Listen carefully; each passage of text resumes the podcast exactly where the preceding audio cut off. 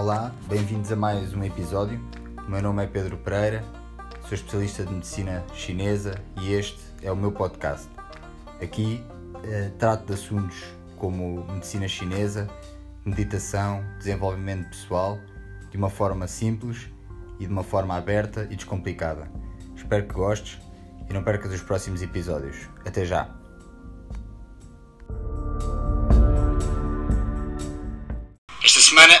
Vamos falar de um tema que muitas vezes é, eu não vou dizer uh, negligenciado, mas muitas vezes uh, em conversa de café temos amigos ou temos ou, ou no trabalho temos alguém que que nos diz que, que tem enxaquecas, ah, hoje tive uma enxaqueca ou, ou, ou, esta semana tive, tive um ou dois episódios de enxaqueca. Um, e às vezes assim em conversas, em, em conversas entre amigos o, o, tema não é, não é aprofundado com, com a seriedade e com, com a profundidade que, que deveria ser. O que é que é uma enxaqueca? Na medicina ocidental a enxaqueca é a terceira doença com mais prevalência a nível mundial. Uh, não é algo que, que aconteça só a algumas pessoas, para termos este, este, dado estatístico, este dado estatístico, não é a terceira doença a nível mundial com mais prevalência e é a patologia neurológica mais frequente uh, também. Uh, Estima-se que, que 12% da população mundial sofra desta patologia, que é, é muito, não é? e, e especialmente afeta mulheres entre os, entre os 20 e, e os 50 anos de idade, uh, até, até entrarem na, na menopausa. Porque estima-se, pensa-se que quem enxaqueca pode ter alguma, alguma alteração com, com, com, com as hormonas de, das mulheres também. Uh, então, em termos de sintomas, o que é que que sintomas é que nós podemos considerar característicos de, de uma enxaqueca? Um, eu mais à frente vou falar algumas, algumas patologias que, que, que, se podem confundir porque, porque a dor de cabeça é, é o sintoma principal desta, desta patologia, mas, mas nós temos aqui alguns sintomas característicos que, que, nos, indiquem, que nos indicam que se estamos perante ou não de um, de um quadro de enxaqueca. Quais é que são? Até 48 horas, nós temos os sintomas que antecedem uh, o quadro de enxaqueca, até 48 horas antes do episódio. Ehm, e muitas pessoas não estão alertas para estes, para estes sintomas e quando eles aparecem não conseguem identificar que, que possivelmente uh, estarão perante, perante uma situação de enxaqueca que irá, que irá aparecer. Ehm, nessas 48 horas que, que antecedem, é, é normal ou, ou, é, é comum aparecerem alterações de humor, uh, obstipação, uh, um aumento da, da sede, uh, uma rigidez cervical, um aumento do apetite. E estes, alguns, alguns destes sintomas são, são negligenciados pelas, pelas pessoas que têm, que têm estes, estes quadros de enxaqueca. Durante o período da, enxaqueca, o sintoma mais comum é a dor de cabeça, não é? aquela dor de cabeça uh, latejante, pulsátil, uh, mais na, na, parte lateral ou na parte frontal, lateral e frontal da cabeça, muitas vezes a apanhar os olhos uh, dos dois lados, portanto bilateral ou só, só de um lado. Um, incide normalmente como eu estava a dizer, incide ou dos dois lados na cabeça ou só de um, pode, pode ocorrer os dois, os, os dois, os dois episódios. Temos náuseas, vômitos, uh, intolerância à luz, intolerância ao barulho. E estes sintomas normalmente duram entre 3 horas a 3 dias. E estes são os sintomas durante a crise de, de enxaqueca. Temos uma outra, uma outra situação que é que é mais grave, que é mais, uh, mais severa ou, ou, ou, mais complexa, que é a enxaqueca com aura. E, e, quando estamos a falar de uma enxaqueca com, com aura, nós temos sintomas que aparecem num curto, num curto espaço de tempo, entre 20 minutos a uma hora.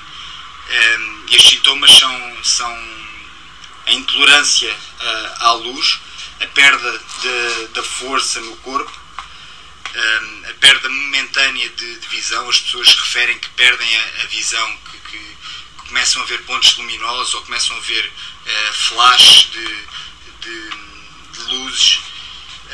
algumas pessoas também referem que, que, sentem dormência nos membros ou dormência na face. Uh, e então, quando, quando estamos perante estes sintomas, referimos que, que, que a pessoa está a ter uma, uma enxaqueca com, com aura. Uh, as causas na, na medicina ocidental. A enxaqueca é, um dos, é uma das patologias em que as causas estão ainda um pouco por, por descobrir e continua a ser estudada. Como eu disse há bocado, é a terceira patologia uh, mundial com, com mais incidência e a, a patologia neurológica que, que, aparece com mais frequência. E então, uh, como devem calcular, é uma, também é uma das patologias mais estudadas a nível mundial e continuam-se a, a, a, fazer estudos. Porquê, porquê, porquê, porquê que aparecem enxaquecas? Porquê que as pessoas têm enxaquecas? Porquê que acontece mais nas mulheres? Um, e, e, pela minha prática clínica, pelas pesquisas que eu tenho feito ao longo, ao longo dessa, desta minha prática clínica, uh, já, já li vários estudos, já, já li várias, de várias referências diferentes e e uma, uma, uma explicação que fez sentido para mim é uh, a enxaqueca aparecer da, de uma hiperestimulação das células nervosas do cérebro. Uh, essa, essa hiperestimulação da, das células nervosas do cérebro uh, provoca uma, uma, uma hiperestimulação elétrica, portanto, uma, uma condutividade elétrica, uma, uma atividade elétrica fora do normal uh, no nosso cérebro e isto vai, provar, vai provocar uma inflamação, uh, nomeadamente no quinto nervo craniano, que é o, que é o trigêmeo, que é um nervo que tem, que tem influência em várias partes da nossa, da nossa face, uh, no olho, na cara, ele divide-se em três e tem, tem, várias, tem várias influências na nossa face. E esta, esta inflamação do trigêmeo uh, envia impulsos de dor para, para o olho, para a cabeça, para o couro cabeludo, para a testa, para as pálpebras. E então esta explicação para mim eh, é, é até agora, das, das, das, várias que eu já li, das várias que vão saindo, é que para mim faz mais sentido.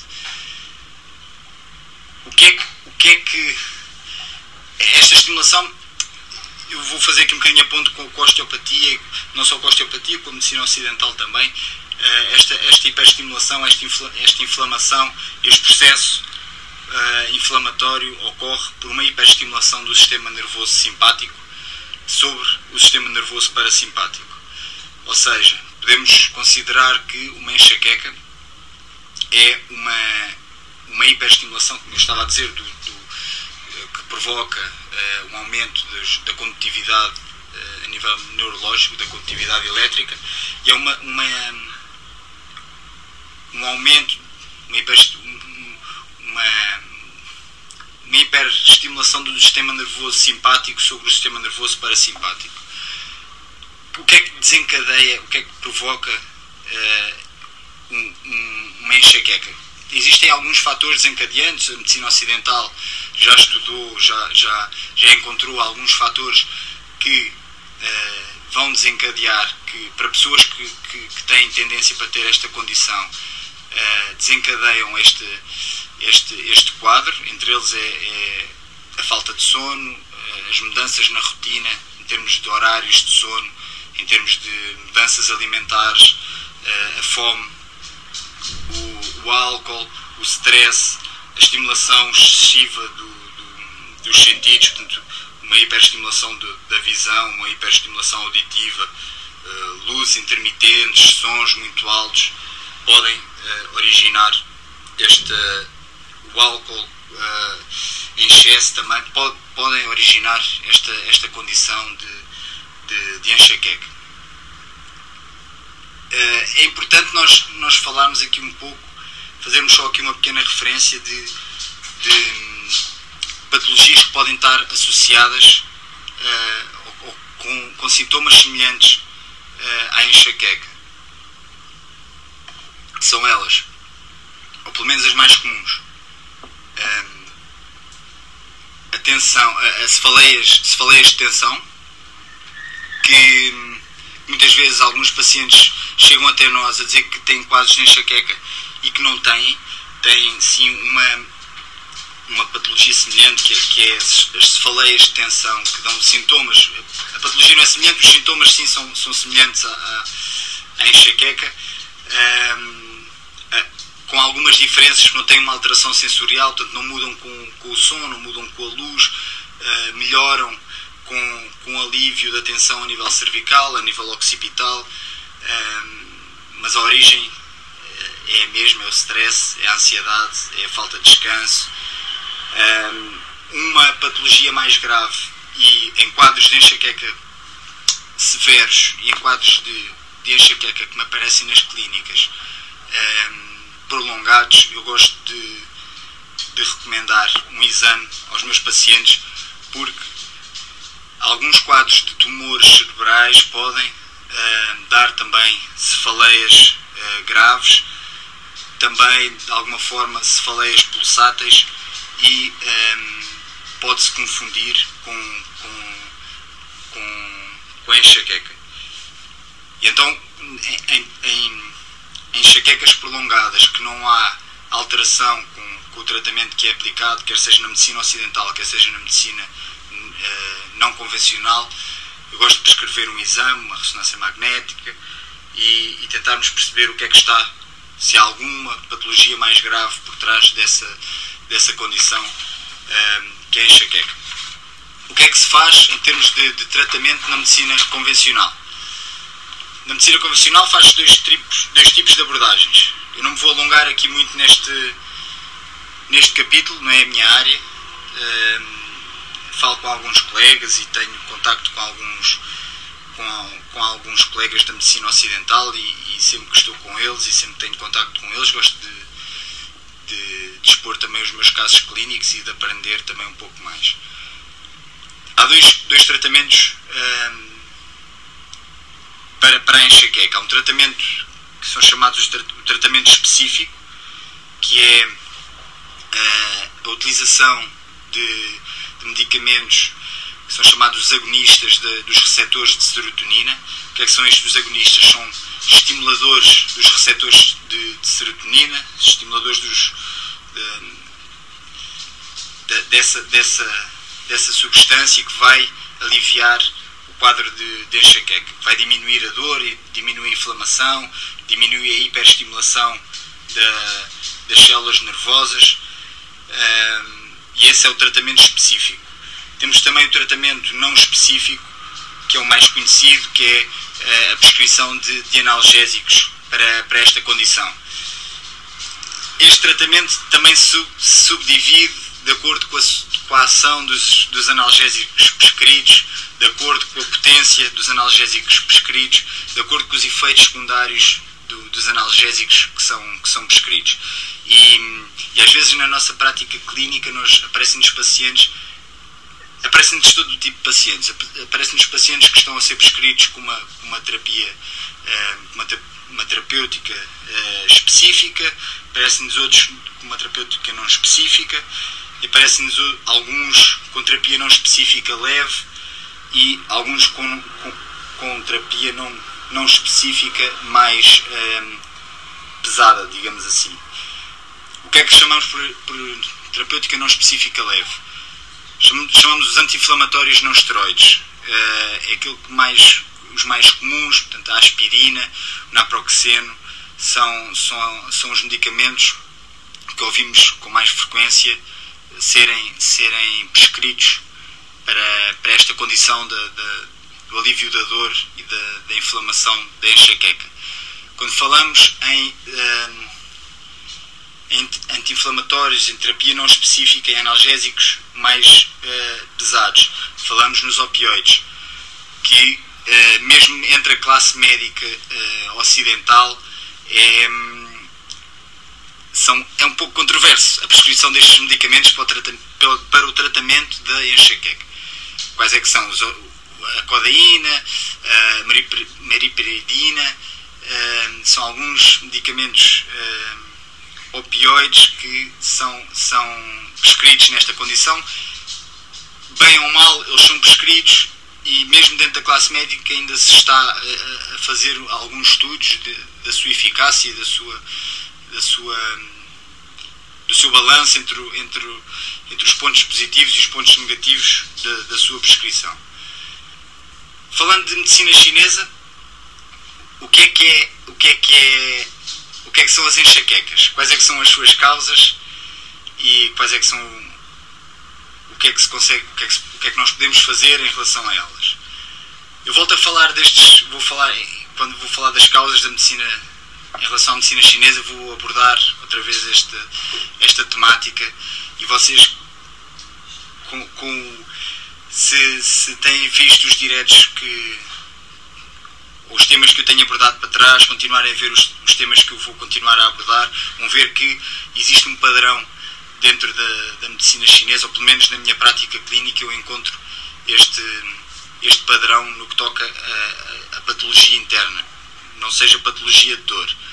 Um, eu vou apontar os, as principais causas para, para o aparecimento da enxaqueca um, são o stress, é a ansiedade, é a má alimentação, são maus hábitos de vida uh, e é o esforço uh, em excesso, quer seja físico, quer seja uh, mental, quer seja o trabalho em excesso, quer seja o desporto em excesso. estas condições de, de maus hábitos de vida, digamos assim, vão, vão originar uma desregulação de, da energia do fígado. A energia do fígado começa a dispersar de forma agressiva, de forma perversa, começa a subir e, e provoca, como eu, disse, como eu disse anteriormente, já no, noutros diretos expliquei um bocadinho da medicina interna, da, da medicina chinesa, o fígado é o órgão responsável por armazenar o sangue, armazenar a energia e distribuí-la pelo corpo de acordo com, com as suas necessidades. Uh, se nós temos uma estagnação, se nós temos um, uma.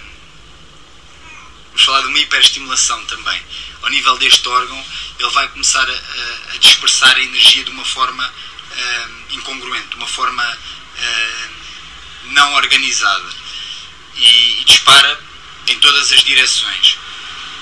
Então, se, se nós temos maus hábitos de vida, nós vamos provocar uma hiperestimulação, vamos provocar uma estagnação na, na energia do fígado, ele não vai conseguir libertar de uma forma uh, organizada e vai começar a disparar em várias direções. Nomeadamente, se, se começa a disparar para cima, para a parte da cabeça, provoca essas dores, provoca os olhos vermelhos, provoca a boca amarga, alterações de humor, irritabilidade, ehm, e entre, entre outros sintomas, mas estes são, são os mais característicos. Se, se, começa, se a energia começa a dispersar para, para o estômago, vai provocar as náuseas, vai provocar os vômitos, que, que também estão muito presentes nestas, nestas condições de, de, de enxaqueca. Outra, outra condição na medicina chinesa muito característica neste, neste quadro é uma, uma falta de energia do baço, que, como eu já vos, já vos expliquei também, o baço é o órgão responsável pela produção de sangue. E, e se, o, se o baço está com a energia em, em, em deficiência, uh, vai provocar uma falha de nutrição ao nível do fígado, uh, vai provocar uma falha de nutrição ao nível da mente, do Shen, uh, em medicina chinesa, e daí também a enxaqueca possa provocar, às vezes, alguma confusão mental, alguma falta de, de, de de raciocínio, alguma dificuldade de concentração. É devido a essa, essa falta também de enraizamento, falta de, de, sangue, que, que, provoca essa, essa falha no enraizamento do, da, da, mente, do Shen. Um, estas são é a forma da medicina chinesa uh, ver a raiz do, do, do, problema. Eu gosto de usar uma, uma metáfora na, quando, quando, quando estou a, a explicar, uh, ajuda-me ajuda a mim a, a, a perceber uh, na, na, natureza, eu gosto de, de comparar com, com, aquilo que se passa na, na natureza e, e quando, estou, quando estou a falar com os meus pacientes gosto de usar às vezes algumas metáforas também para os, para os fazer perceber como é, que, como é que as coisas funcionam dentro da medicina chinesa. Então eu vejo um bocadinho, eu, eu gosto de usar aqui a metáfora do vulcão uh, e associar o vulcão ao fígado, ao órgão fígado. E, e vejo um bocadinho a enxaqueca como, como, como vos vou explicar nesta, nesta metáfora. Nós temos um vulcão, que é o órgão fígado, não é? E, e se o vulcão tiver com a, com a sua cratera aberta e se for libertando gradualmente os seus, os seus gases, uh, às vezes liberta uma nuvem de fumo, uh, às vezes explode um pouco e, e liberta uh, um pouco de lava, não, não, não acumula muita energia dentro, dentro do vulcão. isto quer dizer que se o órgão fígado, portanto, nós, se tratarmos de nós, fizermos, se meditarmos, se, se fizermos sessões de manutenção, se de, de medicina chinesa ou de outra, de, de, outra terapêutica, se fizermos exercício físico, se nos alimentarmos corretamente, mesmo com o stress do dia a dia, se formos de vez em quando uh, libertando esse, esse stress, nunca vamos acumular uh, muito, muita energia dentro, dentro do, do órgão fígado, dentro de nós. Por outro lado, se o vulcão estiver com a cratera tapada, ele vai começar a acumular, não é? Acumula durante muitos anos e, e chega a um ponto em que, em que vai explodir. Um, e, e, quando, e quando ele explode, explode em todas as direções, de forma desorganizada, vai explodir para os lados, vai, fazer, vai criar rios de lava, vai explodir, explodir para cima e fazer nuvens de, de, de, de fumo. Um, e aí é muito mais prejudicial. Isso é o que acontece também com o órgão fígado se nós não tratarmos de nós, se nós não cuidarmos de nós, se não fizermos, uh, se não nos alimentarmos corretamente, se não tivermos boas rotinas uh, de sono, boas rotinas alimentares. Uh, quando fala. Um bocadinho ao encontro do, do, do, da conversa que tive com o Alexandre na semana passada. Quando falo em boas rotinas, não estou a dizer que temos que passar, que temos que ter sete dias por semana uh, super organizados, super uh, focados na nossa, na nossa vida em termos alimentares ou em termos de sono ou em termos de que não podemos falhar um dia ou outro. Falhar faz parte da nossa condição também. O que eu estou a dizer é termos em média, se, se temos 5 dias em que, nos, em, que, em que, temos boas rotinas de sono, boas rotinas alimentares, boas rotinas de, de, de exercício físico, se cuidamos de nós, fazemos uma, uma consulta de manutenção, mesmo que nós estejamos doentes, fazemos uma consulta de manutenção uh, uma vez por mês, uma vez de 15 em 15 dias. E se dessa forma formos cuidando da, da, da, nossa, da nossa energia que vai ficando acumulada devido ao stress, devido ao trabalho, devido aos, aos problemas familiares, devido aos problemas pessoais, um, ehm, se formos tratando de nós dessa forma, nunca vamos nunca vamos tapar a cratera do vulcão e nunca vamos permitir que ela exploda e que, e que energia comece a dissipar em, em, em, todas, as, em todas as direções. Começa a provocar esses quadros de enxaqueca, começa a provocar uh, quadros de ansiedade, começa a provocar uma série de outras patologias que, que, que eu já falei que poderemos falar uh, daqui para a frente. Eu gosto sempre de, de fazer esta associação porque como já devem ter percebido, daquilo que eu já falei anteriormente e, e, e dos direitos que vou fazer mais à frente, eu, eu, acho que começam a perceber que há um padrão de, dentro da medicina chinesa.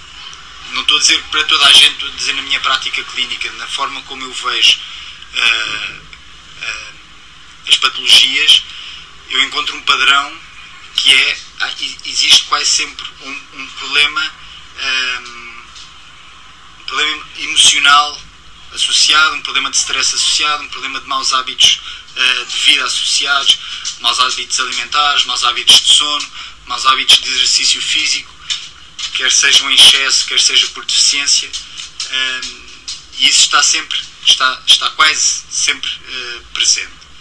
Em termos de tratamento, dentro da medicina chinesa, um, como todas as outras patologias, o paciente chega até nós, nós fazemos um diagnóstico uh, específico com os sintomas que, o paciente nos apresenta, vemos que, que, órgãos é que estão implicados, de acordo com os sintomas que os, que os pacientes nos, nos, nos apresentam, de acordo com a, com, com, com a localização da dor, de acordo com se há náuseas, se não há náuseas, se, se há vômitos ou não, se, se a luz uh, uh, intensifica a enxaqueca ou não, se a irritabilidade, se o stress intensifica ou não, se aparece depois de jantar ou antes de jantar, o tipo de dor, todos os sintomas que, os, que o paciente nos vai dar vai nos direcionar para um diagnóstico uh, específico. como, eu, como eu abordei já noutros diretos, vamos, vamos identificar os órgãos que estão implicados. Normalmente o fígado está sempre implicado nesta condição. Vemos se o baço está ou não, se o rim está ou não, se o coração hum, está ou não, se existe só uma condição de, de chi, de energia e de sangue, ou se existe também uma condição de umidade e, e, e de vento uh, associadas. Fazemos o nosso diagnóstico com a informação que o paciente nos dá e, e em seguida aplicamos um protocolo de, de acupuntura e, e, de fitoterapia, se, se assim acharmos necessário, para, para melhorar a condição do paciente. O tratamento é sempre, como, como, já, como já indiquei, como já falei também noutras, noutras patologias, o tratamento é sempre, uh, é sempre específico para cada paciente, é sempre direcionado para cada paciente de acordo com a informação que nos é dada, de acordo com uh, os, os, sintomas que cada paciente uh, sente. Porque a enxaqueca também não é igual para toda a gente, uh, os sintomas da enxaqueca não são iguais para toda a gente, a intensidade com que cada pessoa sente também não é igual e a recepção ao tratamento também não é igual. Eu tenho, eu tenho pacientes, alguns estão, estão aqui a assistir este, este direto com, connosco. Eu tenho pacientes que que vieram até mim com quadros de enxaqueca e que ao fim de duas, três semanas as crises começaram a reduzir significativamente. Pacientes que tinham duas, três crises por semana começaram a ter uma crise por semana, começámos a passar os tratamentos e, e começaram a ter uma crise uh, de 15 em 15 dias, começaram a ter uma crise de 3 em 3 semanas uh, e à medida que fomos, fomos passando os, os tratamentos, as crises de enxaqueca também foram, foram, foram espaçando. Tenho pacientes nessa condição, tenho outros em que uh, fizemos 3, 4, 5 tratamentos e a enxaqueca estava, uh, estava persistente e que demorou mais tempo até, até o corpo dar uma, dar uma resposta. Portanto, a resposta que, que o corpo dá ao estímulo que, que nós colocamos, ao estímulo que nós lhe damos com a acupuntura ou com a fitoterapia, também depende de pessoa para pessoa.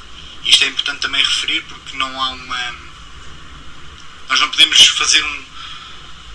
Quer dizer, podemos de uma forma fazer um prognóstico, dizer, olha, em média vai demorar 3, 4 a 5 tratamentos até, até teres uma, uma, uma resposta, mas não podemos dizer, quando uma pessoa chega ao, ao nosso consultório, não, não, eu pelo menos não, não consigo uh, dizer, olha, com três sessões trato de enxaqueca. Não, vai depender sempre da resposta que o paciente nos der. Vai depender da, da, do, da resposta que, que, que, aquele corpo tiver capacidade para dar ao estímulo que nós lhe colocamos.